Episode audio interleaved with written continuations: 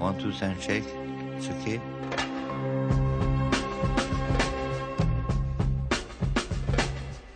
That's it, man. Ouais. That's it, man. Brovoscopie, l'émission politique diffamante de la bande FM Montpellieraine, le loup et le renard vous saluent.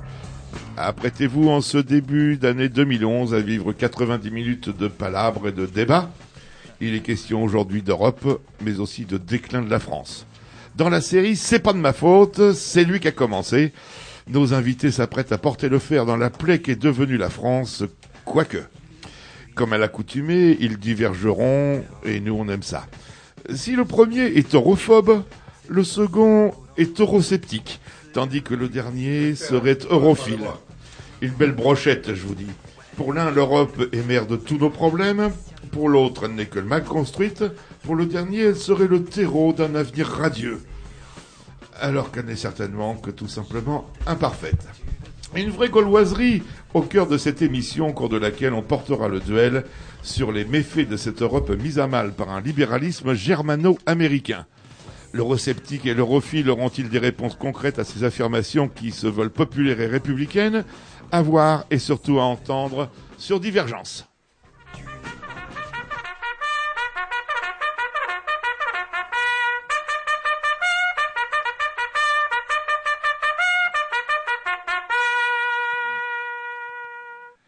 Depuis les premières heures de la construction européenne au lendemain de la guerre de Cent Ans qui a bouleversé la hiérarchie des puissances occidentales, une querelle croisée sévit en notre douce France. Elle oppose la France d'en haut et la France d'en bas d'une part, mais aussi les tenants d'une Europe fédéralisée par nos faux frères américains à ceux d'une Europe française, je dirais même zémourienne. D'un côté, nos élites démocratiques se sont bien gardées avant 1972 de consulter le peuple. D'un autre, les adeptes d'une américanisation libératrice ont embrouillé les cartes par le biais de la subsidiarité, en fédéralisant vaille que vaille nos institutions nationales. Le résultat, comme un sentiment de malaise transparti, comme une désaffection des Français pour la chose européenne. Pourtant, cela semblait établi. La construction européenne était la garante de la paix intérieure et le moteur d'une croissance économique inégalée au temps des Trente Glorieuses. Jusqu'en 1985 et l'acte unique que l'on doit essentiellement au père de Martine Aubry, Jacques Delors, la chose pouvait apparaître crédible, même si les descendants des gaullistes y sentaient déjà pointer le parti de l'étranger, et même si les communistes dénonçaient, eux, une Europe du grand capital. Ce méli-mélo américain européen, pardon, attirait malgré tout les grands pays voisins au point que la CE grandit en passant de 6 à 12 membres. C'est avec la chute du mur de Berlin en 1989 et la disparition de l'Union soviétique en 91 que la chose commença réellement à prendre mauvaise tournure. Et cela prit tout son sens dès 1989 lors des élections pour le Parlement européen. Dans les deux camps traditionnels français, gauche et droite, on vit apparaître progressivement deux courants divergents. Les europhiles, ceux qui souhaitaient aller au plus vite vers des États-Unis d'Europe, et les eurosceptiques, qui s'interrogeaient sur les finalités de cette Europe en construction. Mais c'est avec la mise en œuvre du traité de Maastricht entre 1993 et 2002, et encore plus avec la question du traité constitutionnel en 2005, qu'un troisième courant apparut, celui des europhobes ces derniers exigeant ni plus ni moins que le retrait de la France des instances européennes pour retrouver une liberté et une souveraineté que nous aurions perdues depuis. Depuis, la France est véritablement coupée en trois. La bataille est engagée, les eurosceptiques le semblent dépassés par les événements qui ravagent depuis 2008 et la crise les 27 pays de l'Union européenne. Dans quel camp se rangeront-ils lors de l'assaut final? Quant aux europhiles, ils mènent bon train et poursuivent leur politique en prenant garde de ne plus s'adresser aux citoyens directement. Restent les europhobes, patriotes et nationaux d'un autre temps, qui sont persuadés que le déclin de la France n'aurait pour seule cause que cette construction européenne qu'ils honnissent. Euh, certes, euh, si l'on en croit la lecture de l'histoire que les Émouriens font, la France ne peut concevoir d'autre Europe que la sienne. Alors faut-il pour autant brader celle que nous avons? Ne devrions-nous pas plutôt en construire une autre plus à notre goût? Ou doit-on se contenter de ce qu'on a, ne sachant pas ce que l'avenir pourrait nous réserver? À voir et surtout à entendre sur Divergence, débat, mais avant tout, un petit morceau bien nationaliste, quoique.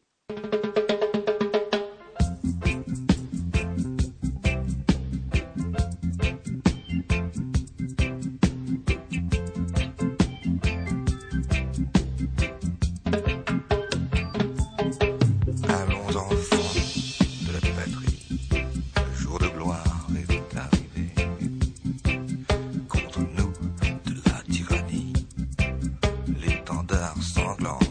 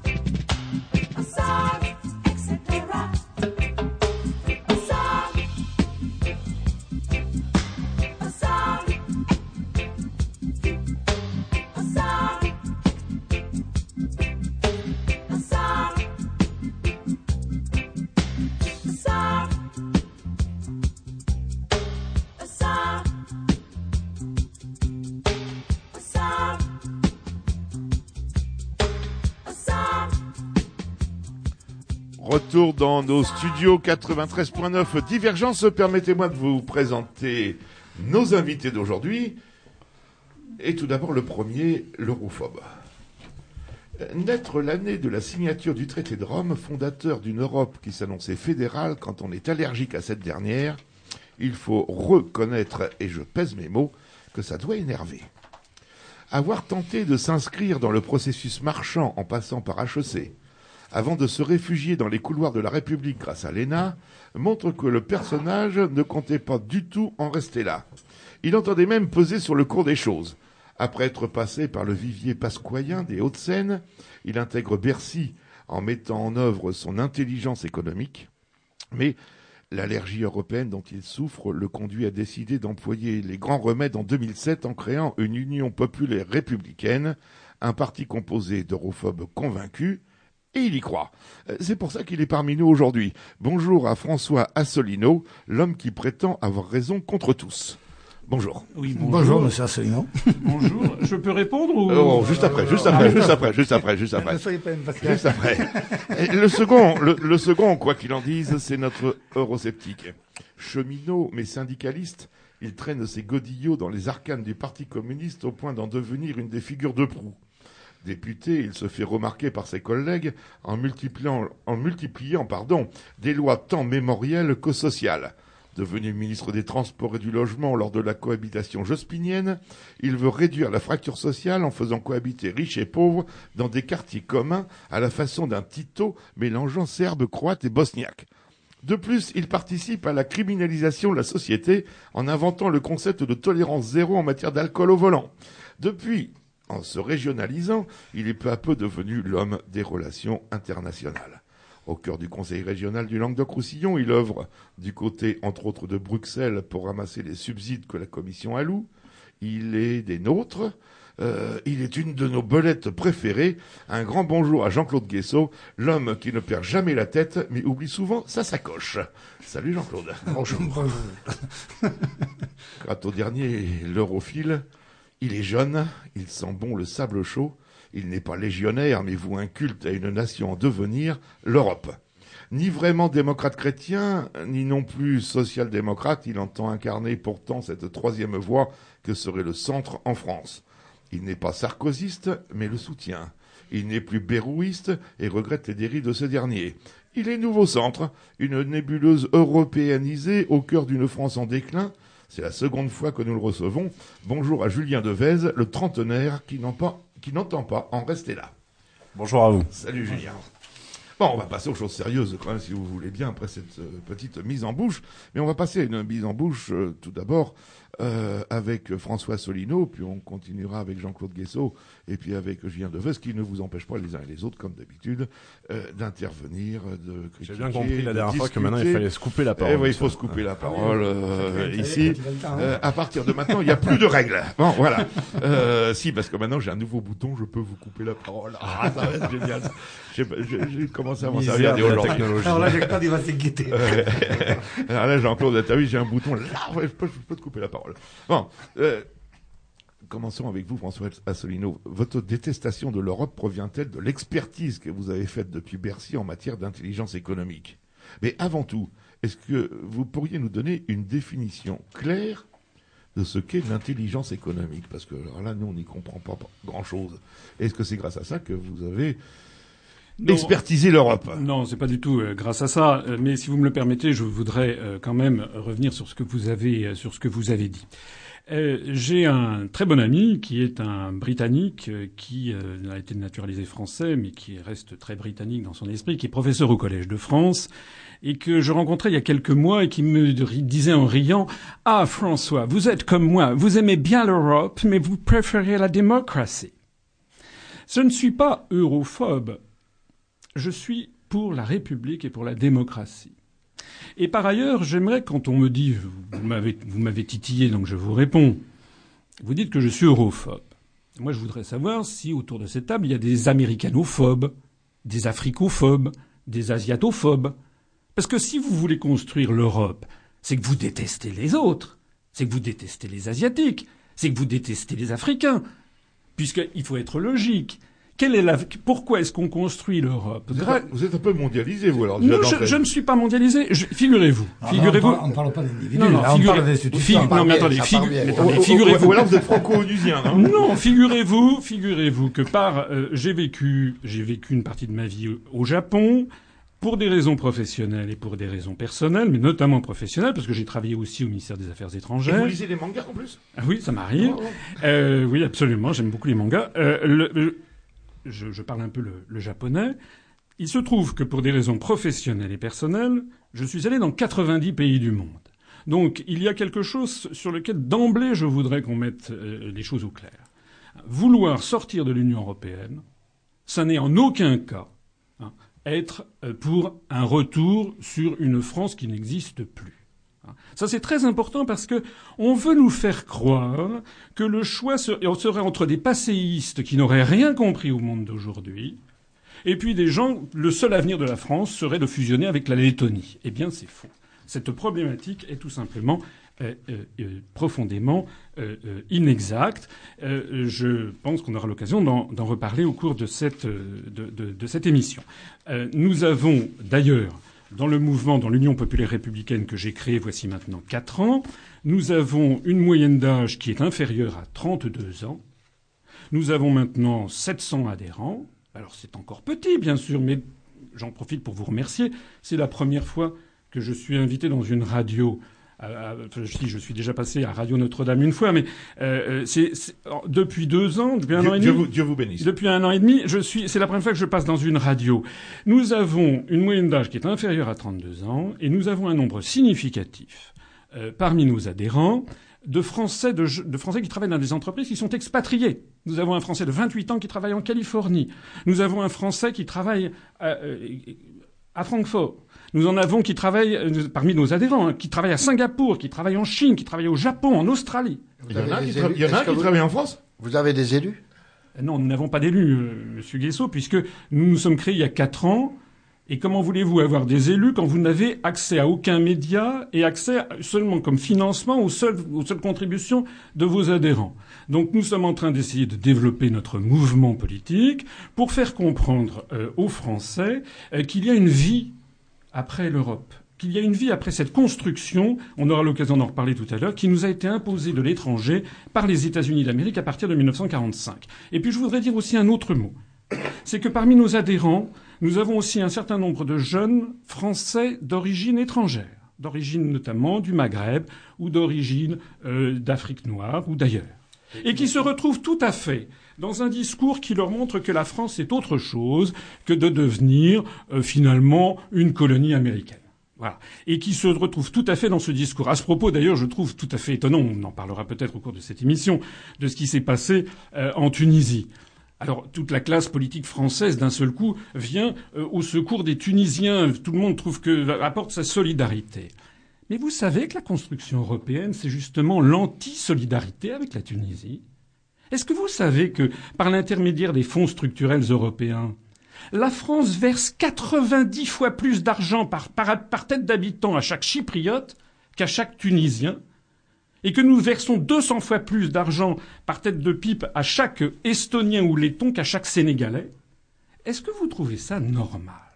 Est-ce que vous trouvez ça normal D'autant plus que cet argent que nous versons par l'intermédiaire de l'Europe sur par les fonds structurels, cet argent provient de la TVA, et la TVA est financée en France par tous les habitants qui habitent en France, notamment par des Sénégalais et des Tunisiens. Hein. Donc ce que je voudrais faire, bien faire sortir ici, c'est que c'est facile de dire qu'on est europhobe. Ça fait, ça fait des décennies qu'on caricature. La, le vraie question, la véritable, le véritable sujet, et puis je vais peut-être laisser la parole euh, à mes euh, contradicteurs. Vous faites comme vous voulez, le hein. Non, mais le véritable, non, le véritable sujet, c'est de bien comprendre que la construction européenne est devenue désormais une arme de guerre géopolitique des États-Unis pour nourrir ce que l'on appelle le choc des civilisations et nous opposer à l'ensemble du reste du monde. Alors autrement dit, on aura peut-être aussi l'occasion d'y revenir, nous nous voulons sortir de l'Union européenne parce que nous voulons renouer avec une très grande tradition française qui est une tradition de rayonnement mondial. C'est faux. La France n'a pas à avoir des relations plus étroites avec la Lettonie qu'avec la Tunisie. C'est un mensonge. Et je dirais même que nous avons beaucoup plus de liens avec les pays de la francophonie, que ce soit le Québec, le Sénégal, l'Algérie, le Maroc, la Tunisie, le Vietnam, Madagascar, la, franco- qu'avec la francophonie, quoi. avec la francophonie. Avec la francophonie, d'ailleurs, plus nous construisons l'Europe, et plus nous quittons la francophonie. Vous savez ce que M. Sarkozy a fait à Québec, il y a quelques mois Au grand scandale des Québécois, au grand scandale de tous les pays qui regardent la France, Il il a dit est... vi- Vive le Québec occupé. Oui, à peu près. Ah, bah, je suis- Oui, c'est c'est assez drôle ce que vous dites, Monsieur Guissot. Il est parti, il a laissé plan- il a planté tout le monde pour aller rejoindre le président Bush. Voilà. Eh bien, vous savez que, vu de l'ensemble des peuples du monde, parce que l'avantage que j'ai peut-être sur l'image que vous pensiez que, vous aviez de moi, c'est que j'ai beaucoup voyagé dans le monde, que nous avons des gens, encore une fois, dans notre mouvement qui ont, une bonne image de ce qu'est le monde. Eh bien, ils savent très bien que la France, en fusionnant dans cette Union européenne qui n'est en définitive, il faut le dire, que le revers de la médaille de l'OTAN, c'est la même chose. Nous sommes englués dans un empire euro-atlantiste. Et bien vu du reste du monde, je peux vous dire que vu d'Afrique, vu d'Amérique latine, vu d'Océanie, que je connais bien aussi, et vu de Chine et du Japon, les gens commencent à avoir une très mauvaise image de la France. Où est passée la France? Mais vous seriez pas un peu zémourien Oh, Pas du tout, puisque M. Zemmour est pour une autre Europe. Et par ailleurs, M. Zemmour développe des idées avec lesquelles je ne suis absolument pas d'accord sur le fait que la France aurait un fantasme impérial. Oui, c'est vrai que la France est tombée Bah, à un que, moment. ce que vous venez de nous dire, quand même, c'est un peu fantasme impérial. impérial, complètement. ouais. C'est Non, ça n'est pas du tout du fantasme impérial, mais pas du tout. En quoi ce serait Vous savez, euh, je le cite de temps en temps, mais je ne suis pas. Notre mouvement est un mouvement au-dessus du clivage droite-gauche. Donc nous rassemblons. Tout en venant quand même de la mouvance Pasqua. Je suis pas de la mouvance Pasqua. J'ai travaillé auprès de M. Pasqua au Conseil général des Hauts-de-Seine. C'était C'est un groupuscule pour l'instant. mon mouvement. Oui, on peut dire une groupuscule, mais attendez. Et Jean-Claude Guessot, c'est de quoi il parle? Attendez. attendez, attendez, attendez. Ah je ouais, voudrais, je voudrais. J'en ai eu des groupuscules contre moi. À propos de groupuscules. Non, non, mais vous dites ah, 800, moi je dis pas ça, c'est pas... Non, ça C'est reste. pas péjoratif ce que je dis. Vous dites 800. Je vous demande si vous avez des élus. Vous me dites non parce qu'il y a que 4 ans. Euh, euh, et donc, d'où mon, mon réflexe que je, le retire s'il doit vous, vous choquer, euh, parce que c'est pas là-dessus que je vais vous, vous attaquer. Pas là-dessus. Là où je vais vous attaquer, c'est sur le fond. Ce que vous, euh, et, et si je fais le lien avec vos 800 adhérents, c'est que je pense que ce que vous dites euh, là à l'instant, eh bien, vous, vous en fera pas gagner euh, beaucoup parce que vous avez une concurrence terrible avec Marine Le Pen. Mais vous aussi, puisque Marine Le Pen vient de faire, Non, non. vient de fustiger l'Europe, euh, l'Europe libérale. Donc vous parlez comme Madame Le Pen, Non, Monsieur non, Guesso non, c'est vous, vous. euh, euh, Marine Le Pen dit exactement ce que vous dites. Absolument pas. Alors ça, Elle va- le dit exactement. Elle dit il faut se retirer de l'euro, se retirer de l'Europe. Il faut que la France redevienne une puissance euh, mondiale, etc., etc. En, en- en faisant table rase, si je peux euh, employer une expression, de, de la crise et de la réalité d'aujourd'hui. Alors, euh, j'ai peur que vous ayez du mal à, à le- à- à développer votre mouvement, euh, qui est petit, vous l'avez dit, hein, euh, 800 dans, dans, dans- dans combien de pays il y a, il y a 100 Combien il y a de pays dans le De- monde? de- 202 reconnus par les Nations Non, non, mais on parle, 200. attendez, on parle, de- on parle Même de- si on va, si- même on parle si vous faites des adhésions que dans les pays où vous êtes allés, euh, Non, non, 80, non, non, vous voyez combien il vous arrêtez, faut en faire. Arrêtez, arrêtez, arrêtez, Euh, euh, Vous, donc- vous, vous, vous- vous galégez. On parle, on parle des adhérents qui sont des, de nationalité française, dont quelques-uns sont effectivement expatriés, mais la grande majorité de nos adhérents alors, sont donc, en ce a, France. ce qu'il y a, c'est qu'au fond de la fond de la question, par, euh, moi, je, je dis, on, on vit un moment très très grave et très sérieux, et, et, et dans ce moment très grave et très sérieux, pour le devenir à la fois de l'Europe et de notre pays. Moi, je dissocie pas le devenir de l'Europe de celui de notre pays. Eh bien, euh, euh, la question première qui se pose, c'est pourquoi on en est là et qu'est-ce qu'il faut faire pour bouger Si c'est reprendre les arguments que vous aviez il y a, euh, je ne sais pas combien de, décennies, il faut pas de l'Europe, il faut, etc. Eh bien, vous n'apportez rien, rien, rien, alors que euh, on a donné cinq. Alors là, je vais pas être euh, sûrement, je vais être en désaccord avec avec euh, euh, notre collègue du, du nouveau centre, mais euh, 5 000 milliards aux banques dans la crise viennent de leur être accordés. Or, une des causes essentielles de ce que nous vivons, c'est que la logique qui a prévalu dans la construction européenne, c'est la logique libérale, c'est la logique Et d'indépendance des banques centrales. c'est la logique justement où ce sont les marchés financiers, c'est-à-dire la rentabilité financière, qui est, qui est, qui est le maître d'œuvre en quelque sorte. D'où le résultat, d'où la faillite. Parce que, et donc face à cette crise, faut-il moins d'Europe? Faut-il sortir de l'Europe? Eh bien moi, je communiste, je vous dis, il faut mieux d'Europe. Oui, je suis communiste et je suis fier. Euh, il faut, euh, euh, il faut mieux d'Europe, c'est-à-dire une Europe avec une finalité et une construction en conformité avec les aspirations humaines et le, et le progrès de- de- des sociétés. Et ça, ça ne s'oppose pas, ça ne s'oppose pas aux relations de notre pays avec tout. Vous, vous parlez de la Tunisie, mais la France, elle avait des relations privilégiées avec la Tunisie, mais elle avait des relations privilégiées non pas avec le peuple tunisien, elle avait des relations privilégiées avec les, avec la dictature euh, tunisienne. Euh, vous- Non, non, non, attendez, attendez, attendez. ah, Non, je non, sais non, bien que vous, vous, vous aurez peut-être souhaité qu'on accueille, qu'on accueille le, le président tunisien sur notre, euh, sur notre sol. Eh bien, moi, non, pas. Non, non, mais Voilà. attendez, attendez. Là, on parle de, on parle de beaucoup de choses euh, à la fois. Si on veut parler de la Tunisie, euh, et vous savez qu'il y a en France beaucoup de nos compatriotes qui sont euh, euh, en partie euh, d'origine euh, tunisienne. Donc, on- quand je parle, c'est pas, je parle pas des relations de gouvernement à gouvernement.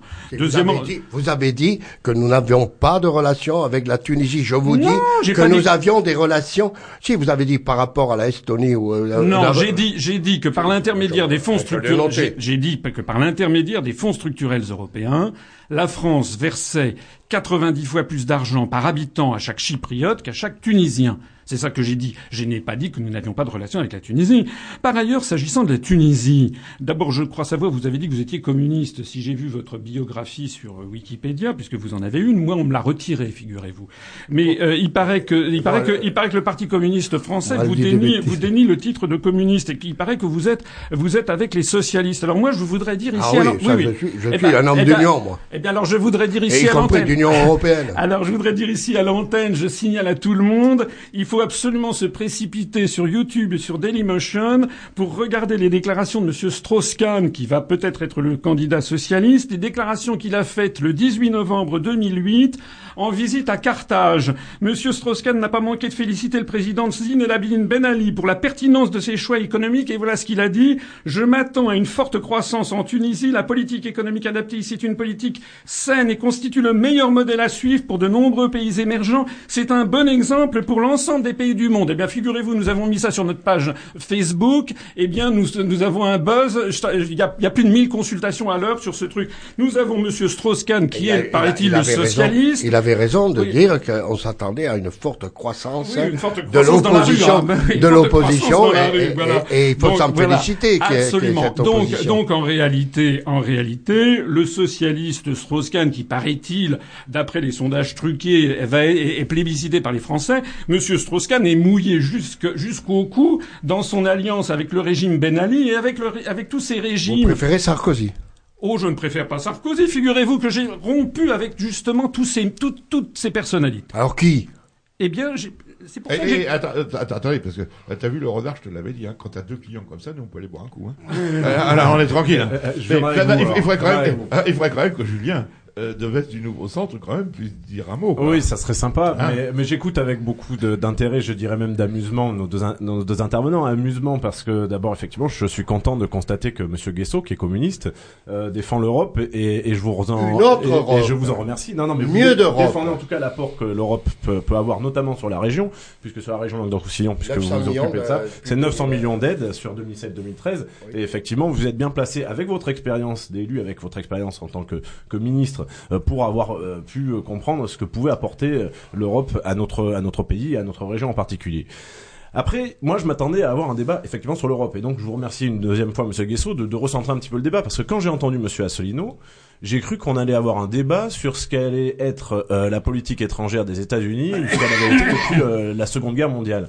Alors euh, moi, je suis absolument pas anti-américain. Je suis même, et je l'assume totalement en tant que centriste, atlantiste, euh, reprenant ainsi une tradition euh, qui date euh, du MRP et même avant. Euh, on a toujours assumé euh, le côté atlantiste. Ça, c'est une différence principale avec avec Monsieur Guesso, mais mais je l'assume totalement parce que je crois que les États-Unis quand même partagent un grand nombre de nos valeurs, des valeurs européennes et, et à l'échelle mondiale. Je pense que ça fait aucun doute. Et- L'impérialisme et l'hégémonisme, c'est ça, non? Non, non, des, valeurs de démocratie, des valeurs de, de droits de l'homme, des valeurs Le, de néo- le néolibéralisme le libéralisme aussi, mais Oui, absolument parce que je- Euh, et la, responsa- et la qui- qui- responsabilité qui- qui est individuelle et la certainement- responsabilité individuelle. En qui est certainement, qui est certainement dans l'échelle de, l'Europe que nous vivons, peut-être la première cause. Parce qu'effectivement, peut-être que quelque part, c'est une question que je pose à, à tous les trois. Est-ce que fondamentalement, on ne se trompe si pas, on ne se trompe pas justement de, de combat, et parce que jusqu'à présent, qui pose le problème, effectivement, de cette Europe libérale Parce que peut-être tout le travers vient de là. On est aujourd'hui dans une Europe, dans un monde qui se dit globalisé, mais je vois qu'effectivement les grands, les grands blocs euh, géopolitiques du monde, que ce soit les États-Unis qui sont protectionnistes, le Japon qui est protectionniste, la Chine qui est une puissance émergente, mais qui effectivement, et on le voit y compris avec le, et vous êtes bien placé, monsieur Asselineau, avec euh, l'intelligence économique, avec les histoires de Renault. Je veux dire, tout le monde raisonne en État, sauf une Europe qui ouvre toutes ses portes à tous les vents, et qui justement, effectivement, provoque tous les, Si provoque peux- pas mal de déboires. Si je peux terminer ce que j'avais euh, commencé, ce que j'avais commencé à dire, c'est vrai que la question que je posais, c'était de savoir si monsieur, le propos de Monsieur Asselineau était de faire le procès des États-Unis ou celui de l'Europe, parce que moi, euh, d'abord, je ne tiens pas à faire de procès aux États-Unis, mais c'est pas la question. La question, c'est effectivement de savoir ce que doit être l'Europe. Et moi, sur un certain nombre de vos constats, je partage, euh, je partage un certain nombre de vos constats sur les insuffisances de l'Union européenne. Simplement, comme en 2005, quand j'entendais beaucoup de, de, de gens qui appelaient à voter voté non pour le référendum euh, sur le traité constitutionnel européen, euh, ils avaient des constats qui finalement appelaient des solutions qui étaient du plus d'Europe que du moins d'Europe. C'est ça que j'aimerais arriver à comprendre. Non, mais- Alors qu'on veuille une autre Europe, pourquoi pas? Non, mais- mais en non, tout mais- cas, il faut plus de démocratie en Europe, ça c'est sûr. Et c'est dans le sens d'une intégration et d'un fédéralisme européen qu'on y arrivera. Et, et aujourd'hui, c'est vrai, l'Europe est très économique, l'Europe est libérale, euh, mais quel, quel pouvoir a le citoyen là-dessus Eh bien, certainement, il est insuffisant ce pouvoir-là parce que euh, bah, il y a des conservatismes qui refusent dans certains pays de donner plus de pouvoir à l'Europe, un pouvoir politique. On- ça, ça, on y reviendra, mais pourquoi le non? Moi, je pense qu'aujourd'hui, la preuve est faite que les partisans du non avaient raison. Et ils avaient raison non pas parce qu'ils veulent qu'on se retire de l'Europe, non pas parce qu'ils veulent qu'on sorte de l'euro, ils avaient raison parce que ce qu'il manquait, ou plutôt ce qui avait d'inscrit et qui interdisait justement cette dimension qui sort du libéralisme, c'est-à-dire l'harmonisation sociale, l'harmonisation fiscale, des choses qui permettent justement de, de, de, de, de- regrouper, de générer, de citoyenniser, si je puis dire, euh, l'Europe. Tout ça, c'était interdit dans, dans, dans votre, dans votre faux. truc. Tu le sais. Non, tu non, le sais. absolument faux. Mais, mais non, c'est pas faux. Mais, non, mais non. Mais au Les- contraire. Les partisans du non ont été ont, euh, le, le fait que le non l'ait emporté euh, de la manière dont il a emporté dans notre pays. n'a servi à rien d'ailleurs. hein. Si ça a été, ça aurait dû servir d'alerte.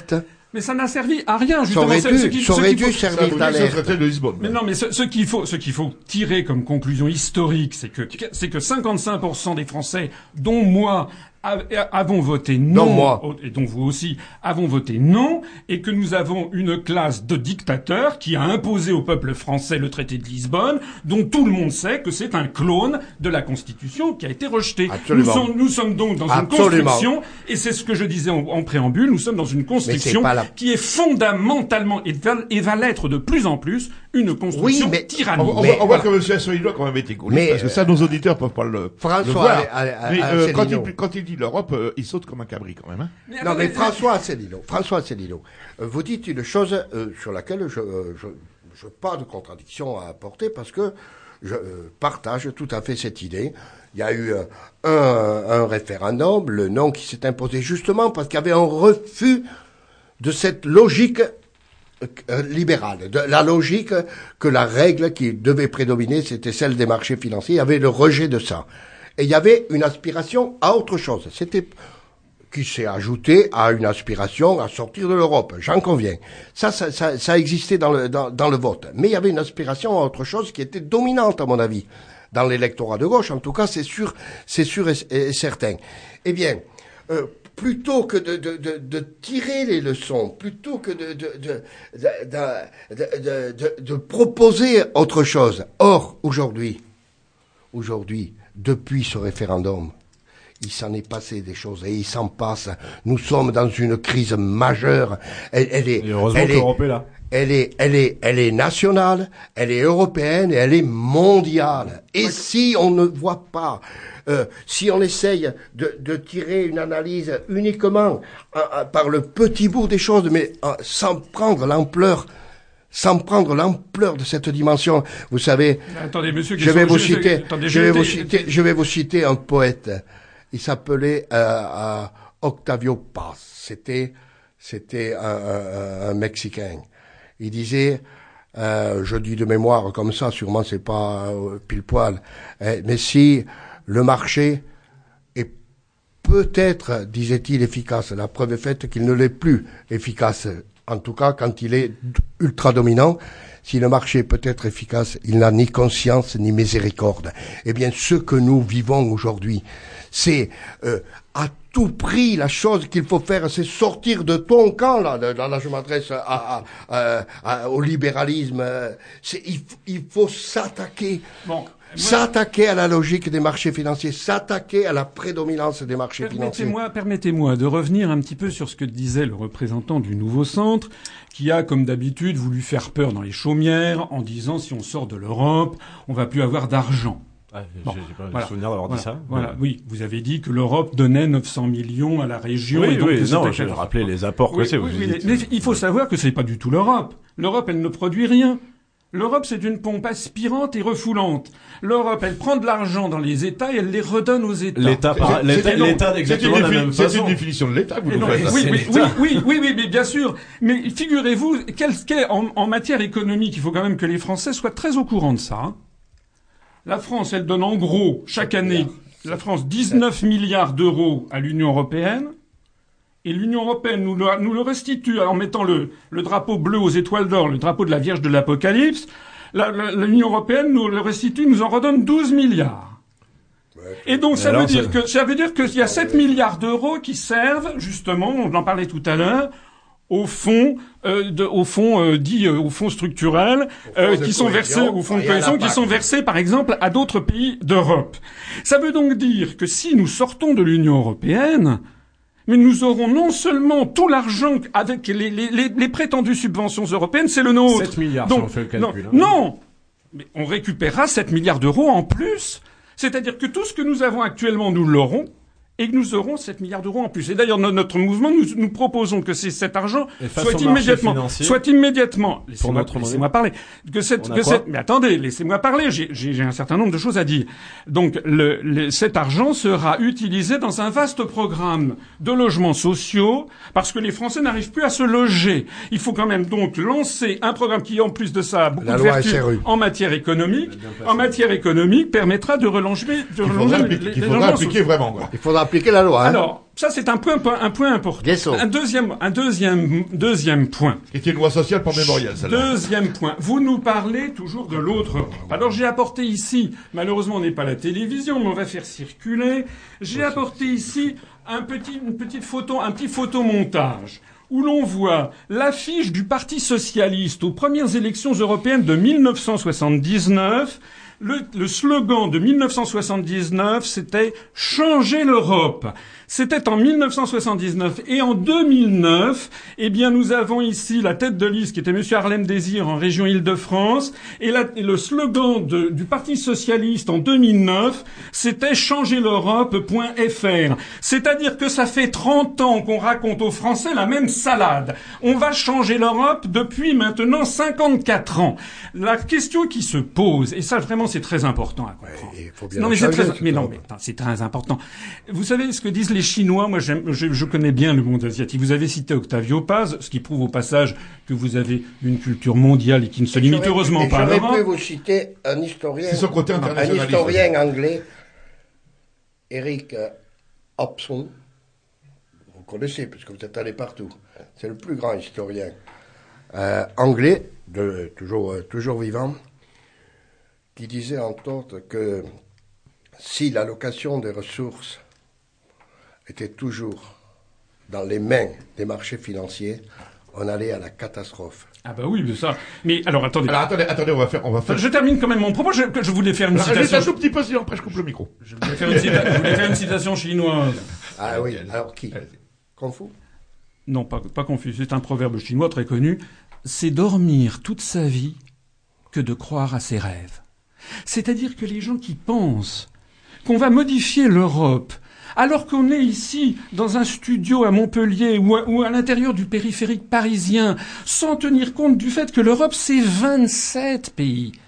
Et 27 pays, vous comprenez. Moi, ce qui me fascine avec les, avec les européistes, c'est qu'ils ne comprennent pas ce que c'est que l'altérité.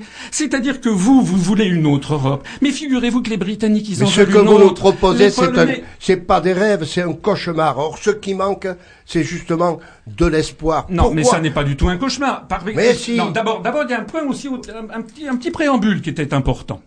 Et je remercie vraiment Divergence. Et je, je ne dis pas ça pour vous cirer les pompes. Parce que ce qui est très important, c'est que figurez-vous qu'il y a maintenant un article dans le traité sur l'Union européenne, qui est l'article 50, qui fixe les modalités de sortie d'un État de l'Union européenne. Ça, c'est très important parce que ça veut dire que les gens qui m'ont dit depuis des années, mais vous êtes fous, d'ailleurs c'est impossible, ça n'est pas impossible puisque c'est prévu. C'est l'article 50 du traité sur l'Union européenne. Donc si c'est prévu, c'est que ça n'est pas impossible. Et donc si ça n'est pas impossible, c'est qu'on a le droit d'en débattre. Et je suis extrêmement satisfait que pour la peine... Non mais attendez, Monsieur Guesso, il n'y a bien sur sûr, aucune... on Non, mais non, le mais non, non. Non, parce que à la Le- le télé- problème, non, sur toutes les télévisions de France. Où vous nous amenez Non, non, sur toutes- Vous mais nous attendez. amenez, c'est un cauchemar. Mais non, mais attendez, surtout, sur toutes les télévisions de France, sur toutes les radios de France, on ne fait débattre que deux personnes, deux types de personnalités, ceux qui sont pour l'Europe et ceux qui sont pour une autre Europe. Alors après, après avoir pas mal parlé de l'Europe, et puis on va évidemment continuer à en parler, mais il va falloir aussi qu'on parle quand même un peu de France, et parce que je crois qu'il y a quand même un lien un petit peu entre les deux. Et avant, une petite pause musicale qui va vous rappeler quelque chose, une chanson qui date euh, de la période de la guerre.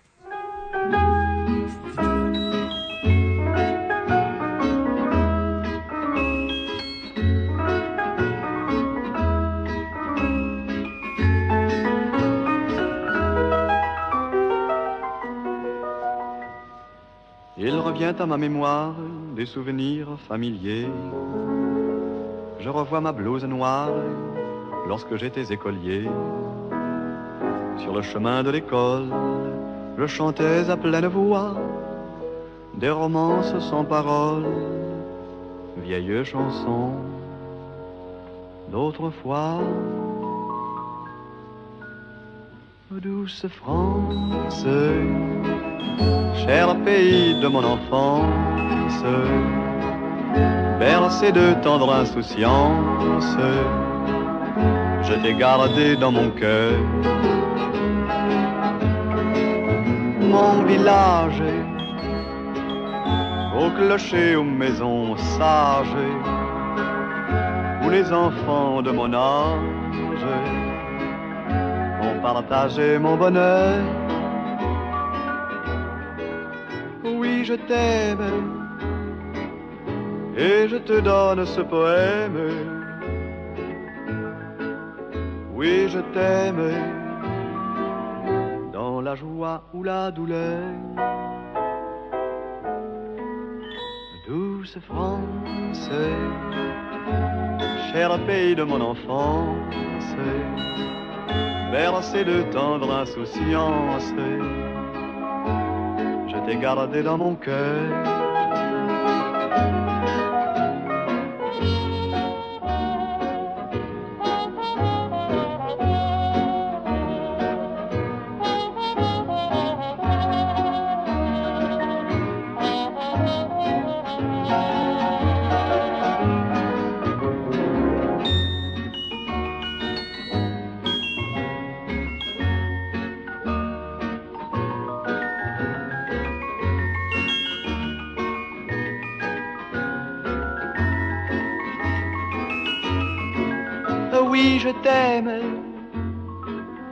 Et je te donne ce poème. Oui, je t'aime dans la joie ou la douleur. Douce France, cher pays de mon enfance, bercé de tendre insouciance, je t'ai gardé dans mon cœur, je t'ai gardé dans mon cœur. Retour dans nos studios euh, divergents en compagnie de François Solino, Jean-Claude Guessot et Julien Levez. Je voudrais qu'on en revienne un petit peu à la France. Euh, Pierre Chaunu disait de la France qu'elle a une âme. Euh, et, et tout d'abord, vers François Solino, mais quelle définition de la France vous pourriez nous donner? C'est quoi la France? Parce qu'on a l'impression que, euh, même si on voit sur vos sites internet que vous ne vous déclarez pas nationaliste euh, véritablement, j'ai quand même l'impression que vous l'êtes un petit peu quelque part. Alors c'est, c'est quoi la France pour vous? On demandera ensuite à Jean-Claude Guessot et puis à Julien Devez, c'est quoi la France pour eux? Alors, d'abord, euh, vous me faites, décidément, vous, vous avez décidé de, de, de me mettre en de me mettre en colère. Bon. Donc je vous ai pas Euh, encore parlé ne de Alain pas- Juillet. Non, non, non, mais attendez, je ne suis pas, je ne suis Mais je pas, manquerai pas de le faire. je ne suis pas, je ne suis, je suis tout sauf nationaliste. Oui. Le, euh, Charles de Gaulle disait Nous ne sommes pas des nationalistes, nous sommes des nationaux. Un nationaliste, c'est celui qui déteste le pays des autres. Un national, c'est quelqu'un qui est patriote et qui aime son pays pour servir l'univers. C'est tout à fait différent. Et vous Alors, me demandez, alors, alors la définition de la France, voilà, eh bien la voilà. définition de la France, là aussi, je, je, je ne voudrais pas ne faire que citer Charles de Gaulle. Personnellement, je suis, un- j'aime bien de Gaulle.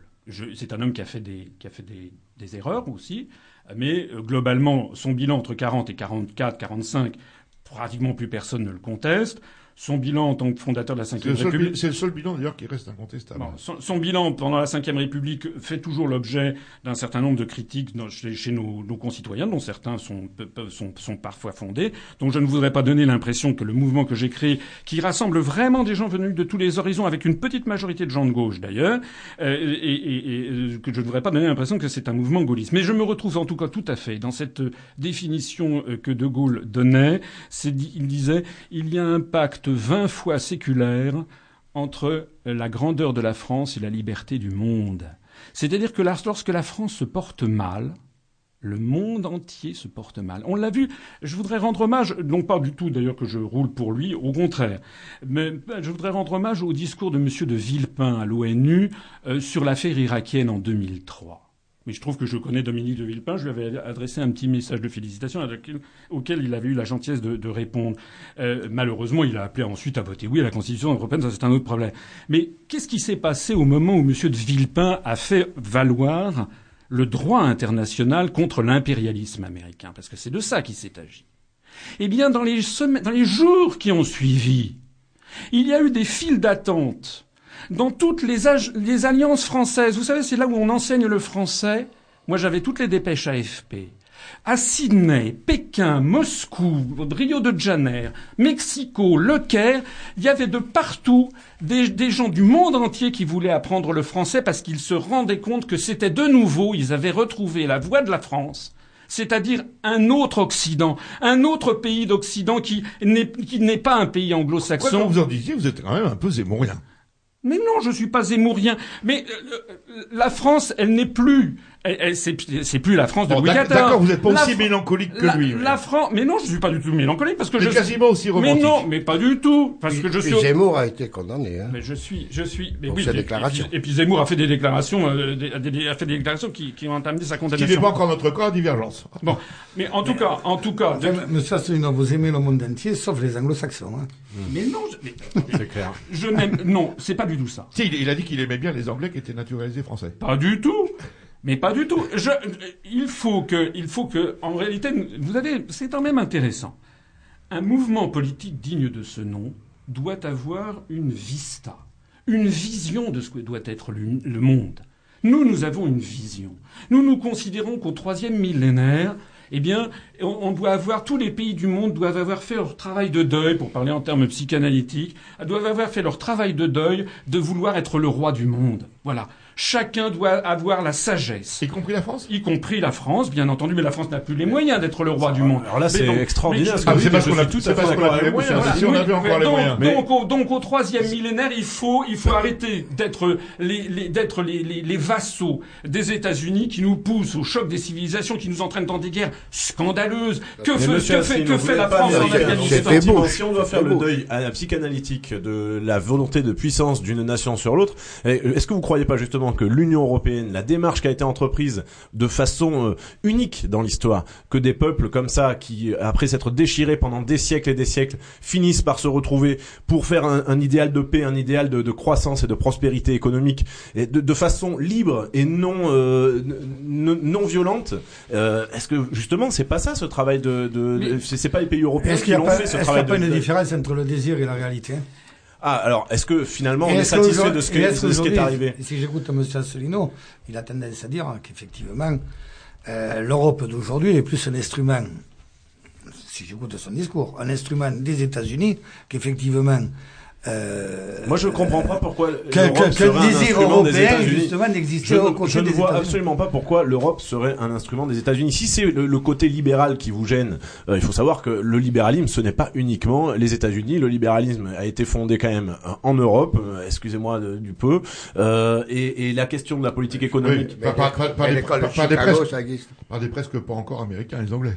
Oui, oui, oui, mais bien sûr, mais ok, on peut avoir une, une haine viscérale des anglo-saxons, c'est pas mon cas, mais bon, euh, moi je, je pense que le problème, le problème est pas là. Le- effectivement, il faut savoir ce qu'on veut faire de l'Europe. Est-ce que l'Europe aujourd'hui apporte totale satisfaction par rapport aux défis qui sont euh, ceux de l'économie mondialisée, qui malheureusement est la nôtre? Parce que je suis désolé, c'est pas la France toute seule qui parviendra avec ses petits bras et sa volonté et soi-disant euh, ses grandes postures et ses leçons de morale qu'elle qu'elle s'est particulièrement données. C'est quoi la France, Julien? Euh, Mais la France, c'est un peu, c'est ça est un grand pays.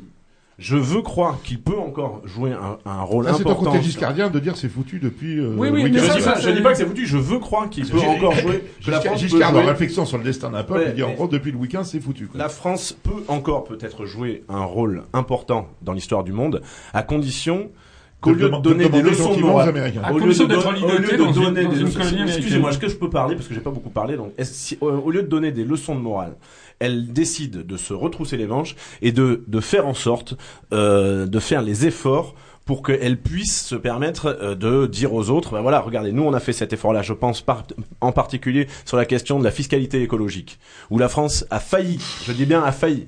Ah mais je comprends bien que ça vous fasse souffler. Pourtant c'est bien là, parce que c'est bien beau de dire l'Europe, l'Europe ne sert à rien, etc. Mais quelle est, quelles sont les vraies problématiques des Français? Parce que là vous, vous vous fonctionnez dans une certaine rhétorique impérialiste ou de la grandeur de la France, etc. Mais les chefs d'entreprise attendez, je- je français, les citoyens français, c'est pas ça qui leur. Je répondais à la question qui était posée. Oh on va en parler des citoyens français. Ouais. On va on va le parler de la paupérisation et de l'appauvrissement de Et tous nos concitoyens. Oui, c'est dû à l'Europe. Bien sûr que non. Bien sûr, c'est dû à l'Europe. savez très bien que non. Mais je, sais, très bien que oui. Je sais pour très quelle bien que- raison? je- Pour quelle raison? Parce que la mondialisation n'est pas sortie d'un chapeau, monsieur. Elle vient de l'Europe, la mondialisation. Oui, la mondialisation, L'Europe est oui. une réponse à la mondialisation. Absolument pas. Ça Mais c'est bien un- sûr que mais oui. On, absolument. on se croirait chez Volinsky euh, de, la, de la belle époque quand l'un disait à l'autre Monsieur, je vous dis. C'est- Non, c'est important parce que gratter, si vous grattez l'européiste, vous trouvez très très rapidement quelqu'un qui vous fait peur avec le avec le péril jaune, le péril chinois, le péril ci, le péril ça. Je voudrais dire quand même Moi, un que oui, un, un péril. c'est celui du- de Ah, la crise. J'ouvrais l'avis aussi du péril rouge. Euh, Qu'est-ce qu'il pense de la France? Et c'est quoi la France? Alors, Le péril rouge. d'abord, sur le fond, c'était la, c'est, c'est, quel est le devenir des nations, en quelque sorte? Non, non, non, mais c'est quoi la France? Oui, dont, dont celui de la France. Je suis de ceux qui pensent que la nation n'a pas épuisé son potentiel démocratique. Même si, à terme, dans 200 ans, 300 ans ou 400 ans, euh, les choses vont euh, sûrement évoluer par rapport euh, aux frontières, par rapport à tout cela. Mais je suis de cela, je pense que la France, elle a une histoire, un passé, que dans son passé, c'est moins les guerres coloniales que, que la Révolution française et les droits de l'homme qui doivent marquer, disons, quelque chose qui a une dimension quelque part, non pas de donneur de leçons, mais d'universalité. Euh, et ça, ça pour moi, euh, ça doit pas être remis en cause. Et au contraire, y compris dans le cadre de la construction européenne. Mais je pense que si la France a un avenir, ce n'est pas en se repliant sur elle-même, c'est en participant à la construction d'une Europe qui elle-même a une visée à la fois démocratique, droits de l'homme et tout ce que Encore un que- peu, il va devenir qu'on a il va devenir l'Europe de l'Atlantique à l'oral. Et euh, ben bon, sûrement que cette définition ne me déplaisait pas et, et, et, et, et qui soit sur une logique, non pas de l'utilisation des ressources vers les marchés financiers, vers les, les mais au contraire vers le progrès social. C'est c'est le fond de, de, de ma démarche. Donc, pour moi, la France n'a rien à perdre dans une construction européenne euh, fondée à la fois sur ces objectifs dont je viens de parler, sociaux, de développement et de démocratie, et donc de citoyenneté, et elle n'a rien à perdre de, tirer les leçons de ce qui a entraîné la crise que nous connaissons. Est-ce tout- que l'Europe d'aujourd'hui, justement, elle n'est pas destructrice des mais nations je, je vais, je vais vous dire, moi je suis, je suis aux responsabilités maintenant pour la région. Non, non, c'est une question. Mais je vais vous dire, je vais vous dire ce que je, ce que je ressens profondément, parce que je participe à toutes les, les, les réunions européennes, etc. Je vous fais pas le détail de, de tout cela. Et ce que je sens et qui me, qui me met hors de moi, et je le dis, et je le dis fortement, c'est que, alors que nous vivons une crise majeure, alors que la tendance au populisme et au nationalisme est en train de gagner du terrain dans tous les pays européens, que la césure est en train de s'élargir entre les citoyens et la construction européenne, eh bien, la tendance aujourd'hui, c'est de reprendre le même discours. Alors on vous dit les critères, eh bien ceux qui appliqueront pas les critères, on va les punir, on va les sanctionner, on va et, et c'est ça qu'il faut changer. Euh, euh, Mais vous- Bar- c'est le- Barroso, le- Barroso a raison. changer, Barroso, pas- Barroso, je vais dire qu'il a raison. Vous entendez, c'est le communiste qui va dire qu'il a- quand il dit danger populiste, mais il a tort à 100% quand il dit il faut continuer comme si de rien n'était et continuer avec cette logique libérale. Et Donc, vous, avez, vous avez vraiment décidément tous du mal à, à concevoir euh, que les 26 mais, autres euh, États ne pensent pas comme nous. C'est quand même extraordinaire. Si pour moi, a une- je vais Euh, faire d'ailleurs dans quelques jours. je fais, à, moi. Montpellier samedi prochain une conférence dont le titre est Pourquoi l'Europe est-elle comme elle est? Ça fait, ça fait 54 ans qu'on dit aux Français faut changer d'Europe. Eh bien, moi, je dis, mais, mais, ça- les, les socialistes, ils se sont, ça fait 30 ans qu'ils se font élire comme députés européens pour changer l'Europe. Ils ont fait quoi? Pourquoi ils n'ont pas changé? Donc la question qui, que maintenant les Français doivent maintenant se prendre cette question pourquoi l'Europe est-elle comme elle est? Oui, Et il faut donc comprendre. vous excusez-moi. proposez pas d'en changer, Non, non, vous mais- proposez d'en sortir. oui, j'en propose, mais je propose. Non, je- mais non, juste, mais je- oui, je propose en effet d'en oui, sortir parce que je dis qu'elle ne peut pas être changée. Ah. parce que si l'Europe est comme Parce que les socialistes n'ont pas changé, elle peut pas être changée. non, c'est Eh pas ben, les socialistes eh bien, français eh bien, dont il s'agit, c'est que vous ne ferez pas en sorte. Moi, je que- dis que quand, tant que ne la politique n'est pas que les- capable vous de ne ferez commander, pas en sorte que les Britanniques voudront être comme les Français. Les Britanniques, ils se sentent proches des Américains. Les Britanniques, ce sont des gens qui sont des libéraux. Les Néerlandais également. Vous n'allez pas leur faire avaler le service public à la française. Vous- le, le concept de laïcité. Ah, ça, c'est vrai que depuis Thatcher Le, le concept de Blair, laïcité, c'est il n'existe qu'en France. Vous allez en Autriche, Et en vous allez en Belgique, et en Pologne. Belgique. Euh, Oui, vous allez en Autriche, vous allez en Bavière, vous allez en Pologne, vous allez en Irlande, il y a des crucifix dans les écoles publiques. En Bavière et en Allemagne et en Autriche, ce sont les percepteurs qui perçoivent le denier du culte. de subsidiarité. Ça pose aucun souci qu'il y ait euh, de différentes conceptions de la laïcité dans différents pays euh, européens. Mais- C'est pas mais- ça. mais comment on demande pas à l'Europe de légiférer. Vous avez lu la charte des droits fondamentaux, qui Ouais. justement, euh, justement est le contraire de la laïcité à la française? C'est pas vrai Mais du tout ce que vous dites. elle On nous n'empêche pas la impose- France d'avoir sa laïcité on- à la française. impose- on nous impose un, on nous impose un modèle qui n'est pas le modèle des Français, parce que ce modèle, il est forcément la résultante de quoi le modèle 27 des Français, intérêts nationaux. C'est quoi le modèle des Français? Mais écoutez, je voudrais vous dire aussi autre chose. Vous, vous, vous, vous nous avez fait naturellement le caractère, je connais ce caractère assez scandaleux d'ailleurs, qui consiste à dire aux Français, c'est un petit peu, vous savez, comme dans Tintin et le Lotus bleu, où il y a Tintin, il y a, il y a un fou qui court après Tintin pour lui couper la tête en lui disant, je, je vais, je vais, tu vas trouver la voie. Eh bien, euh, donc on dit aux Français, pour trouver la voie, il faut, ça, vous, donc, pour que vous continuiez à exister, il faut d'abord que vous vous supprimiez. C'est ce qu'on dit aux Français. Mais non d'une pipe. Est-ce que vous avez circulé dans le monde?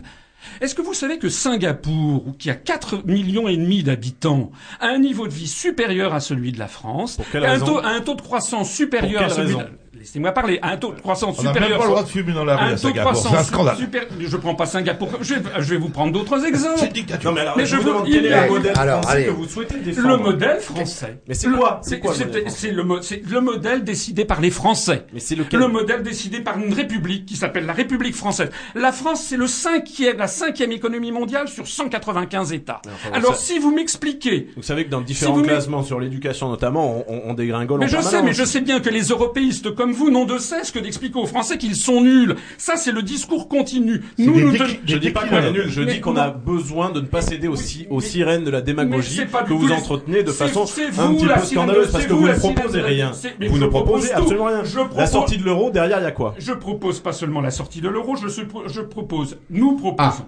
la sortie de l'Union européenne. Il faut que chacun so- parle un peu à son tour parce que sinon, euh, on va plus. Ah, je, je croyais qu'on pouvait couper la parole. Non, non, non, non, couper, oui, mais il faut, il faut aussi que, que sinon, euh, c'est les auditeurs qui ont, ont du Coupez mal la parole, vous mais pas parler même temps. vous avez, vous remarqué que je suis raisonnable. Nous On proposons. est même étonné. Bon, je, je voudrais quand même euh, euh, insister sur le fait que la France est la cinquième puissance économique mondiale sur 195 États. Donc, quand on vient nous dire que la- les Français ne sont plus à la hauteur du monde contemporain, eh bien, moi je dis, mais que font donc les 170 suivants? Comment se fait-il que la construction européenne ne soit imitée nulle part ailleurs au monde Si en Afrique, l'Union mais, africaine. mais- mais ça n'a rien à voir. Vous allez me citer l'ALENA, le Mercosur, etc., l'ASEAN. Nulle part au monde, vous n'avez une commission qui a pris le pouvoir pour diriger 27 États contigus. Ça n'existe nulle mais- part. mais attendez, est-ce que ce n'est pas grâce à euh, l'Europe et grâce au plan Marshall aussi avant que nous sommes encore la cinquième puissance? Non, vous, vous plaisantez. Plus on construit l'Europe et Non, non, plus les pays, mais plus, mais plus les pays d'Europe sont en train de dégringoler dans la hiérarchie des puissances. Enfin, il faut quand même regarder les choses en face. Le représentant du nouveau centre euh, faisait valoir euh, que l'euro euh, protégerait la France. Mais je fais dans quelques jours une conférence pour expliquer qu'il y a un pays qui a refusé l'euro délibérément. On, lui a fait, euh, qui est un pays d'Europe. On lui a fait, on l'a mis euh, comment dirais-je, sous une pression psychologique d'enfer pendant neuf mois. On a expliqué, ce pays c'est la Suède, on a expliqué aux Suédois que si jamais ils n'entraient pas dans l'euro, ce serait l'apocalypse. Il y a monsieur Karl-Henri Svanberg, qui était le directeur général d'Ericsson. Ericsson, c'est en gros 10% du PIB suédois, qui a dit si jamais les Suédois vous n'entrez pas dans l'euro, moi je ferme totalement boutique. C'était un chantage, délocalisation, emploi. Le Premier ministre, Monsieur Persson, Göran Persson, avait expliqué que la, Suède serait mise au banc des nations. Qu'est-ce qu'il en est arrivé de la Suède? C'est ce que j'explique dans ma conférence. Eh bien, la Suède a un taux de croissance qui est 80% supérieur aux pays de la zone euro depuis Et maintenant monsieur 7 ans. Asselineau. Et- et- mais- Mais non, mais attendez, on avait promis l'apocalypse, on constate le pas. contraire. Donc, je ne m'énerve pas du tout. Ah, si un peu. Mais euh, simplement, c'est très bien de, de, de faire ce genre de démonstration, mais vous, il me semble que vous confondez l'outil et euh, le fond euh, de l'affaire. En l'occurrence, le fond de l'affaire, c'est la politique économique des États. Alors que vous me disiez l'euro empêche la France d'avoir la politique économique que l'on veut, etc. C'est ce que dira Monsieur Guesso éventuellement, et, et je veux bien l'entendre parce que nous sommes persuadés au nouveau centre que l'orthodoxie budgétaire. Une- ça, est tu veux bien entendre, mais il veut pas écouter. non, écoutez, je fais écouter, écouter depuis tout à l'heure, euh, donc euh, je vais un petit peu parler. Mais euh, là, vous dites simplement, on va sortir de l'euro, et puis derrière, quelle politique économique? C'est pour ça que je vous demandais tout à l'heure, quel modèle proposez-vous aux Français? Que souhaitez-vous défendre? Parce que je n'arrive pas à le percevoir, et donc je- je- j'avoue que j'ai un petit peu de mal à, à vous répondre. Oui, Donc, et moi, ça que je vous pose et- des questions. Moi aussi, je vais vous poser des questions. Oui, et, bon, vous moi, allez. je- et moi, je vais vous donner mon opinion. Le, le, le, le- je, je- Jean-Claude Guesson n'a pas de question, il a les réponses. je- euh, non, j'ai une opinion. C'est peut-être pas la bonne réponse, mais c'est mon opinion et je crois Jean- qu'aujourd'hui, Jean-Marc si tu nous entends. euh, la question, la, la question qui est posée est la suivante, y compris pour ceux qui ont été pour ou contre à un moment donné l'euro, ainsi de suite. Ça, tout ça, ça a existé. Il y a eu un débat et je fais partie de ceux qui justement n'appréciaient pas la manière dont les choses se, se faisaient. C'est-à-dire, on mettait au fond euh, la, mécanique euh, euh, économique et financière euh, comme, comme axe central de la construction européenne. Ceci étant, aujourd'hui, je suis pas de ceux qui disent il faut sortir de l'euro. Parce que entre l'exemple de la Suède, qui, euh, disons, n'a pas voulu y entrer, y compris contre cette espèce de chantage qui était euh, affreux dont, dont vous parliez euh, à l'instant. Et puis, aujourd'hui, en sortir quand on y est, mais enfin, mais mesurons, mesurons l'énormité de, de, de, de la problématique. Donc moi, je suis pas pour sortir, mais je suis pour, compris. Je suis pour que, y compris la Banque centrale européenne, ne soit pas euh, euh, dans sa logique qui est, qui, est, qui, est, qui est la sienne, y compris qui nous fait euh, une valeur de l'euro au- au-delà de ce qui Et est. ça, qui est- c'est un débat que les citoyens européens devraient pouvoir avoir. Mais Oui, il- effectivement, ça mais- fait partie des mais critiques oui, de l'Europe. mais oui. Mais- mais- hein, mais- y compris, y compris parce que parce que si on parle, si on parle du question monde, centrale que l'indépendance de la Banque centrale Si on européenne. parle, si on parle du monde, vous vous, vous, vous, vous sentez bien. Et là, il s'agit pas de dire nous on est on est petit ou on est grand ou on a été grand, on tout ça. Il s'agit pas de ça. Il s'agit qu'on est en train de vivre une sorte de bipolarisation mondiale où les États-Unis et la Chine vont se partager en quelque sorte l'évolution de la planète. Donc, euh, est-ce que est-ce que Encore que c'est oublié, là, de ça. est-ce que euh, le fait que nous construisions une Europe avec, disons, un potentiel, euh, de, disons, de- de- d'économie, de, développement, de, de, de, euh, de puissance, y compris sur sur des valeurs, sur des valeurs euh, e- essentielles, y compris en faveur de la paix, euh, et, et du- d'un rapport au monde qui soit différent de celui de, de- qui a prévalu jusqu'à présent avec les impérialismes. Eh bien, en quoi cela serait négatif? En quoi cela? Mais, mais enfin, Je- je je vais quand même moi je, répète, c'est pas de moins d'Europe dont nous avons besoin, c'est de mieux, ce mieux d'Europe. S'il vous Voilà. plaît, moi je voudrais poser quand même une question. C'est que aujourd'hui, deuxième débat, après, on Oh, fera un oh. petit intermède musical. aujourd'hui, on dit, euh, si je prends tous les programmes des partis politiques, tout le monde parle aujourd'hui de re- relocalisation.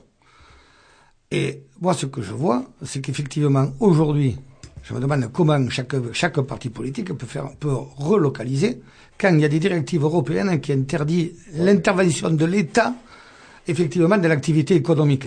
Je prends par exemple quand il y avait euh, à l'époque euh, Tapi qui voulait euh, restructurer, enfin qui voulait des interventions de l'État pour garder les les, les, les- les chantiers Oui. euh, les chantiers navals et il y a eu une interdiction de, de, de l'Europe bien sûr, qui a fait mais, qu'effectivement euh, les chantiers Mais même pour Airbus, moi, pour Airbus, j'ai Bon. failli avoir les- Alors, les, les trucs. La de- question que je pose, c'est qu'aujourd'hui, dans l'Europe. libérale que nous connaissons, Mais il faut plus. Comment, comment peut-on. Aujourd'hui prétendre relocaliser alors qu'effectivement Donc- donc- les États ne peuvent Non. pas toi, intervenir la- dans leur économie Toi, tu es la belette, c'est ça?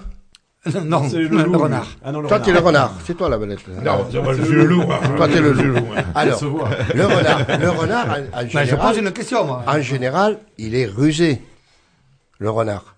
Généralement. Peut-être Bon. que je ne suis pas assez. Et, et, eh bien, bien, figure-toi que la, la première question qui se pose, c'est comment maintenant, en quelque sorte, mettre une espèce de protection contre les délocalisations, notamment celles qui sont européennes. Mais Alors, et- alors, alors, mais je ne fais pas que poser la question, j'apporte un élément de réponse.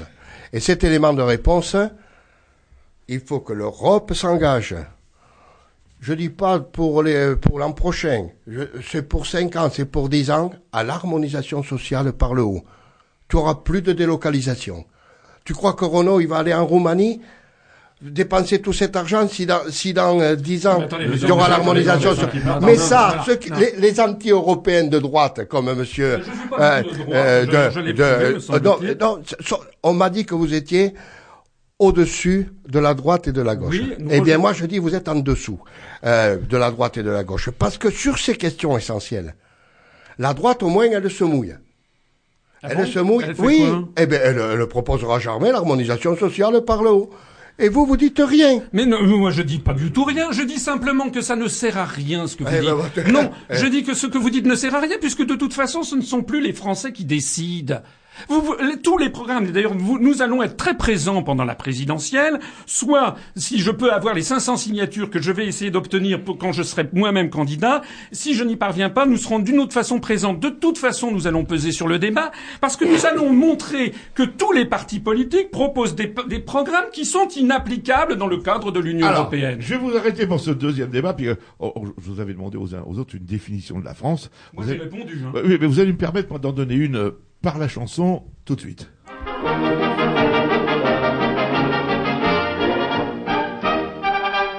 C'est dans un coin du bois de Boulogne que j'ai rencontré Félicie. Elle arrivait de la Bourgogne et moi j'arrivais en taxi. Je trouvais vite une occasion d'engager la conversation. Il faisait un temps superbe, je me suis assis sur l'herbe, Félicie aussi. Je pensais les arbres bourgeonnent et les gueules de loup boutonnent, Félicie aussi. Près de nous sifflait un merle, la rosée faisait des perles. Félicie aussi. Un clocher sonnait tout proche, il avait une drôle de cloche. Félicie aussi. Afin de séduire la petite chatte, je l'emmenais dîner chez Chartier. Comme elle est fine et délicate, elle prit un pied de cochon grillé. Et pendant qu'elle mangeait le sien, je lui fis du pied avec le mien. Je parie un homard sauce tomate, il avait du poil aux pattes, Élysée. Ah. Puis une sorte de plat aux nouilles, on aurait dit une andouille, Élysée. Ah, si. Je m'offris une giblotte, elle embaumait l'échalote, Élysée. Oh, si. Puis une poire et des gaufrettes, seulement la poire était blette. Élysée, oh si. La Ramon lui tournant la tête, elle murmura quand tu voudras. Alors j'emmenai ma conquête dans un hôtel tout près de là. C'était l'hôtel d'Abyssinie et du Calvados réunis. Je trouvais la chambre ordinaire, elle était pleine de poussière. Je me lavais les mains bien vite, lavabo avait une fuite. Félicie. Oh. Sous l'armoire, il y avait une cale, car elle était toute bancale. Oh, si. Il y avait un fauteuil en plus, mais il était rempli de puces. Félicie. Oh, si.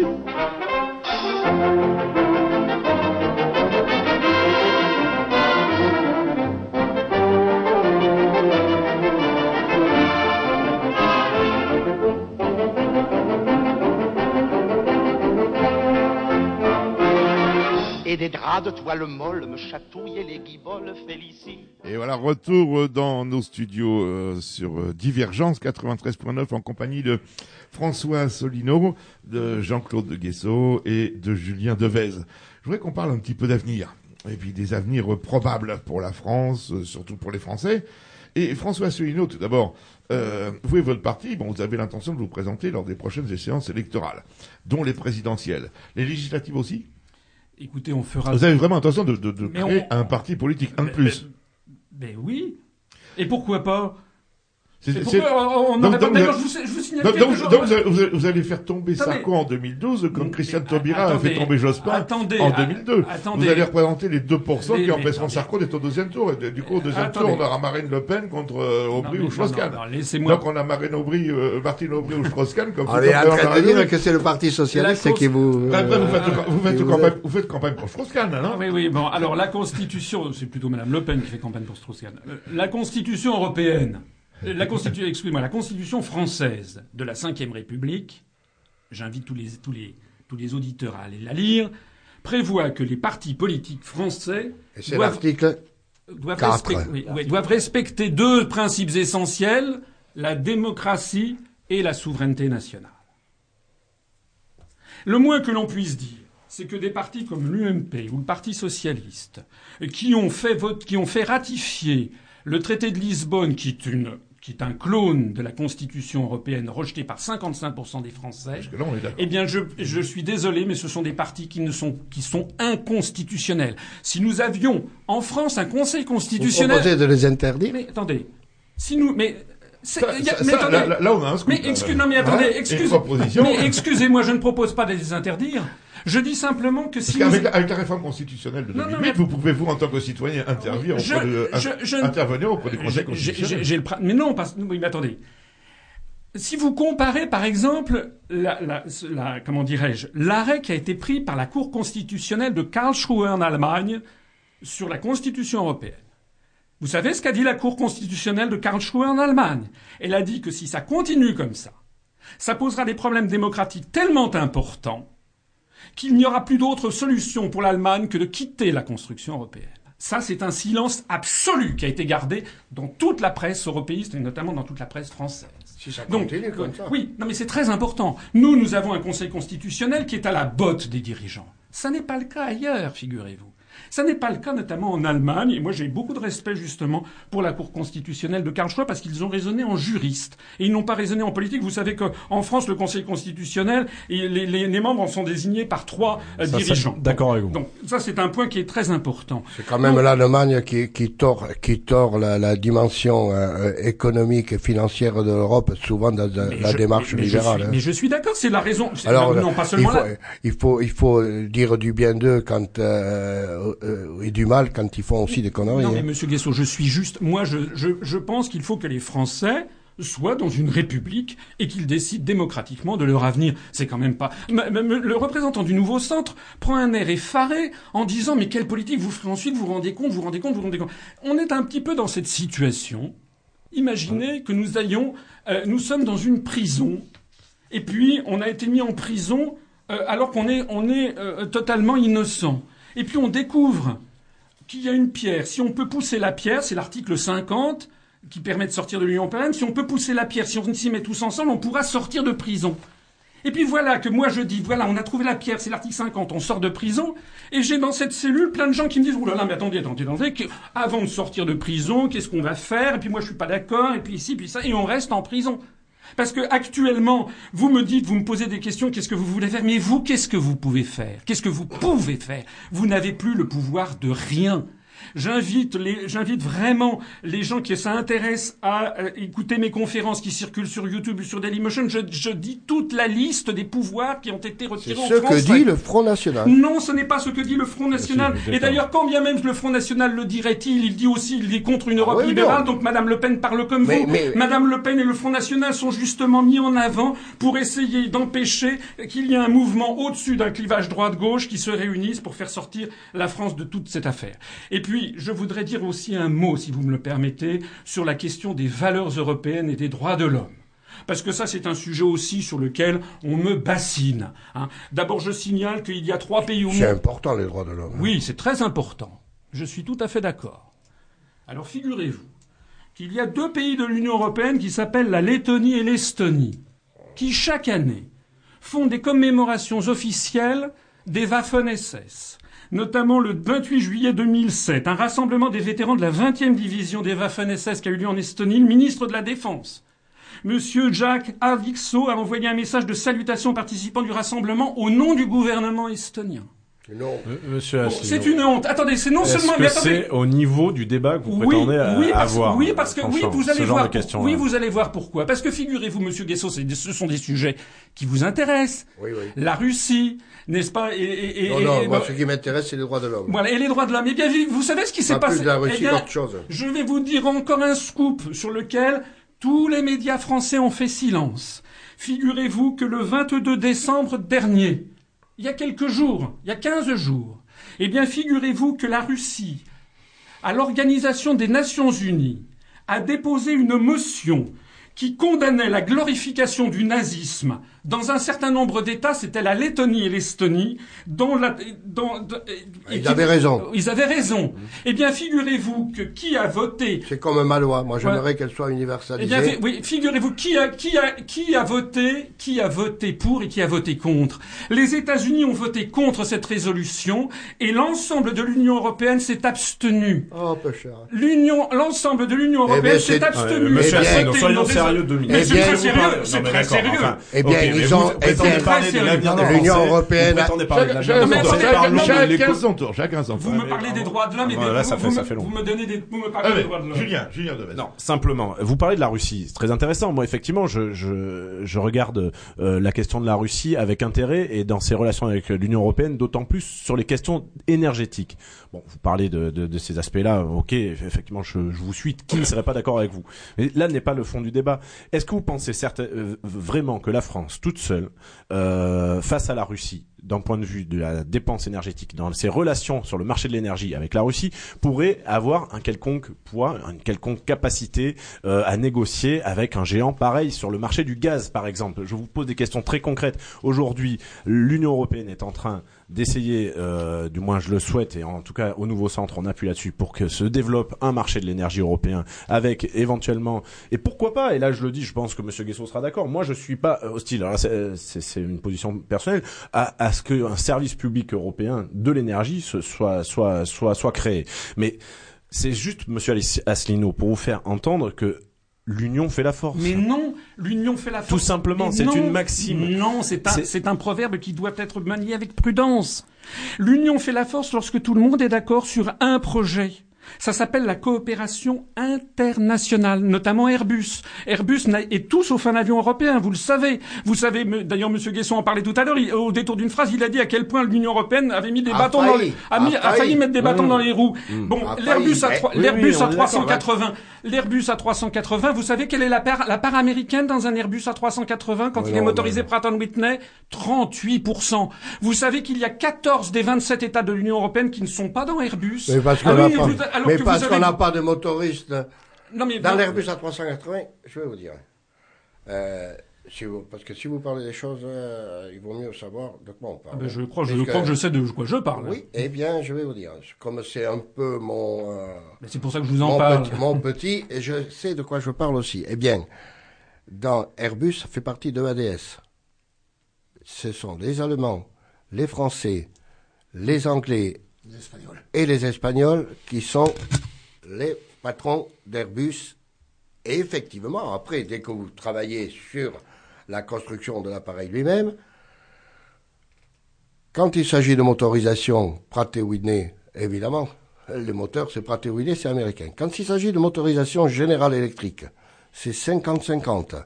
La France et les Américains. Non, et quand il s'agit de motorisation européenne, c'est Rolls-Royce.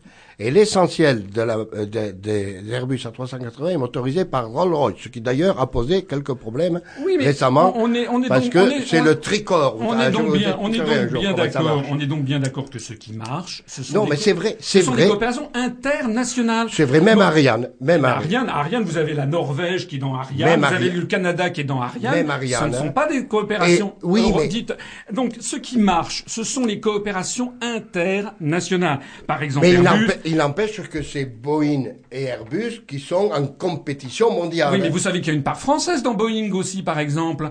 Donc, il y a aussi des parts européennes dans Boeing. Donc ce qui marche, ce sont les coopérations internationales. C'est la coopération nucléaire franco-chinoise. C'est lorsque Renault rachète le japonais Nissan. C'est lorsque, par exemple, il y a le, le Michelin qui rachète l'américain Uni Royal Goodrich. Ça, ce sont des coopérations internationales. racheté, voilà. D'ailleurs, au passage, le jeu du libéralisme, cher à- aux représentants du Nouveau Centre, le jeu du libéralisme est assez amusant puisque on voit que les grands groupes internationaux, les grands groupes mondiaux, se fichent éperdument du périmètre de l'Union européenne. Ils, font- ils négocient, par exemple, vous avez euh, Alstom qui se bat en Chine contre euh, Siemens, l'allemand. Vous avez, par exemple, Citroën Mais des qui fois, fait une des fois, ils se battent ensemble, figurez-vous. oui, mais très souvent ils se battent l'un contre l'autre et quand ils essayent Ensemble. de, et quand ils essayent de fusionner, eh bien en général la Commission européenne empêche la constitution de champions européens au nom de la loi sur euh, la, de- sur le, Au la, nom la de la protection des logique monopoles. de la concurrence, au nom de la logique des... C'est ce que je vous dis qu'il faut changer. Mais oui, mais, vous- mais, mais ça fait 30 ans que Mais la gauche dit qu'il faut vous, changer. vous êtes un défaitiste. Mais je ne suis pas défaitiste. Vous êtes vous. un défaitiste. Vous maniez le désespoir Mais pas et- du je et- manie et la défaite. C'est pas vrai. C'est vous qui maniez la Moi, défaite. C'est vous qui vous dis, C'est vous. C'est vous eh qui vous voulez faire croire qu'un pays qui est la cinquième puissance économique mondiale n'aurait plus d'autre choix que de se faire harakiri. Quand je vous Alors- avais dit qu'il dirait c'est pas moi, c'est l'autre. Qui a commencé. Alors que je me permets de terminer, une, une- qu'est-ce que c'est que l'intégration supranationale? C'est vouloir forcer 27 pays parce qu'ils sont contigus à faire des projets ensemble, ça ne marche jamais. Donnez-moi, Monsieur Guesso, donnez-moi un exemple. Mais les 16 un pays, exemple les, d'un- se- un les 16 exemple. pays qui ont fait l'euro, qui ont été d'accord pour l'euro, vous pouvez me citer la Suède, mais les autres, on leur a pas forcé la main. Ils ont décidé l'euro. Maintenant, ils y sont.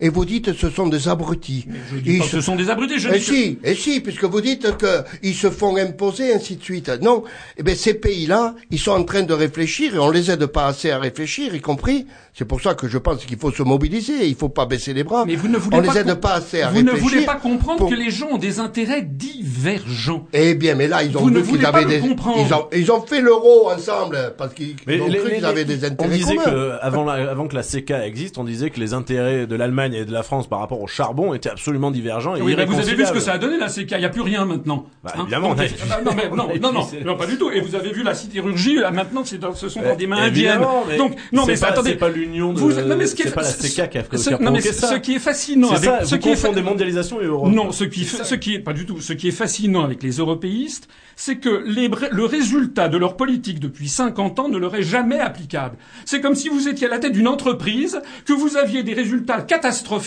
et que vous disiez, c'est ce que faisait Monsieur Jean-Marie Messier, qui disait, mais non, non, non, attendez, laissez-moi, laissez-moi. Mais au bout d'un certain temps, on vire les gens. Enfin, ça, Je suis désolé. il faut faire un. Si vous expliquez Non, il faut Mais faire un bilan. Est-ce que est-ce Chacun que- son tour, chacun Est-ce que son vous pouvez sérieusement dire à un Français que depuis 50 ans son niveau de vie a baissé euh, je pense qu'il va rigoler. quoi. Excusez-moi par rapport Ah, à. depuis 2002, si c'est clair. Non, mais depuis 50 ans. Ça Ah, mais vient depuis de- 2002, Non, non, non, depuis ça- 2002, non, non, à savoir depuis l'euro, 2002, c'est Alors, clair. c'est- alors, c'est selon vous, c'est à cause de l'euro ou que le que le niveau de vie des Français a baissé, c'est ça Ah, moi, j'attends parce que j'étais, je suis assez surpris. Je suis venu ouvert ici et puis je me suis dit, je vais entendre un certain nombre de choses, euh, notamment sur l'euro, que ça allait, pour L'euro, oui, c'est l'euro et c'est également l'ouverture générale, ce qu'on appelle la mondialisation. Tout à l'heure, on n'a pas eu le temps de conclure, mais la mondialisation, oui, la mondialisation a été créée par l'Union européenne. C'est dans un accord qui a eu lieu entre Léo, Sir Léon Brittan, qui était le commissaire européen, et euh, son homologue américain qui s'appelait Monsieur Michael Cantor en 1993, qui a débloqué le cycle de l'Uruguay dans le cadre du GATT. Je sais que ce sont des sujets techniques. Je Non, sais mais- que ce sont des sujets techniques pour, les- pour la population, mais c'est d'autant plus grave. Parce que vous savez ce que c'est l'Europe? C'est la première fois dans l'histoire qu'on institue une dictature par l'ignorance. Parce que les Français, c'est tellement compliqué qu'ils n'y comprennent rien. Et donc on leur fait, on leur impose une dictature par ignorance. Oui, vous savez, le développement économique de l'Inde, de la Chine n'est pas sorti d'un chapeau. Il vient de ce que l'ensemble Quel est des- l'intérêt des Américains euh, c'est- dans le développement pas- attendez, dans les, mais dans les Américains, l'Inde dans les Américains, il y a le peuple américain et puis il y a les dirigeants, c'est autre chose. Nous avons toutes les décisions qui ont été prises ont été prises par des très grands intérêts. Le grand capital aurait dit le commu- le- les communistes de Vous naguère. dites exactement Ouais. la même chose. Oui, mais, les- mais par des très grands intérêts qui ont joué le jeu d'un profit à court terme pour des très grands groupes euh, industriels ou financiers contre l'intérêt de leur propre peuple. Évidemment, il y a des spéculateurs. il nous reste, il nous trois petites minutes, donc pour conclure. Ah oui, oui. Euh, donc euh, que vous ayez chacun euh, la parole au, au moins une minute. Euh, ma dernière question, en forme de conclusion, la France a-t-elle encore un avenir? On va commencer par Julien Devez.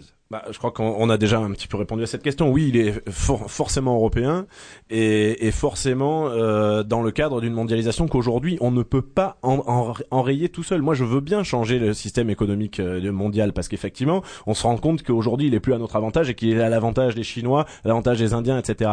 Mais quoi qu'il en soit, c'est pas la France toute seule qui parviendra. Jean-Claude alors la France a-t-elle encore un avenir? Oui, elle a non seulement, j'y crois, elle a un avenir et je me bats pour pour, pour ça. euh, mais il faut s'attaquer au système, c'est-à-dire à cette logique financière et s'attaquer et résister par rapport à toutes les remises en cause des réactionnaires qui considèrent que les acquis, les avancées sociales, eh bien, euh, elles doivent passer par-dessus bord. Et pour qu'il y ait une logique qui corresponde avec la construction européenne, parce que je pense qu'il ne faut pas sortir de la construction européenne, eh bien, il faut que ce soit la même bataille que nous devons mener et demander à nos gouvernants et à nos élus de mener cette bataille à l'échelle de l'Europe et on peut y arriver parce que les peuples européens ils sont en train de se détourner effectivement de, de la construction européenne parce que la logique, la logique qui prévaut n'est pas une logique de progrès, n'est pas une logique de progrès social, n'est pas une logique de solidarité. C'est cette logique de solidarité et de progrès social que nous devons essayer de mettre en œuvre. Et là, je pense qu'on peut trouver à l'échelle de l'Europe, eh bien, euh, euh, une majorité, y compris de nos, de nos, de, de nos peuples, hein, de, de nos concitoyens, qui soient favorables dans ce sens-là. Alors François Solido, donc un, un dernier mot là-dessus. La France a-t-elle encore un avenir dans ou hors de l'Europe? Alors, d'abord, je dirais que la destruction de l'euro est inéluctable.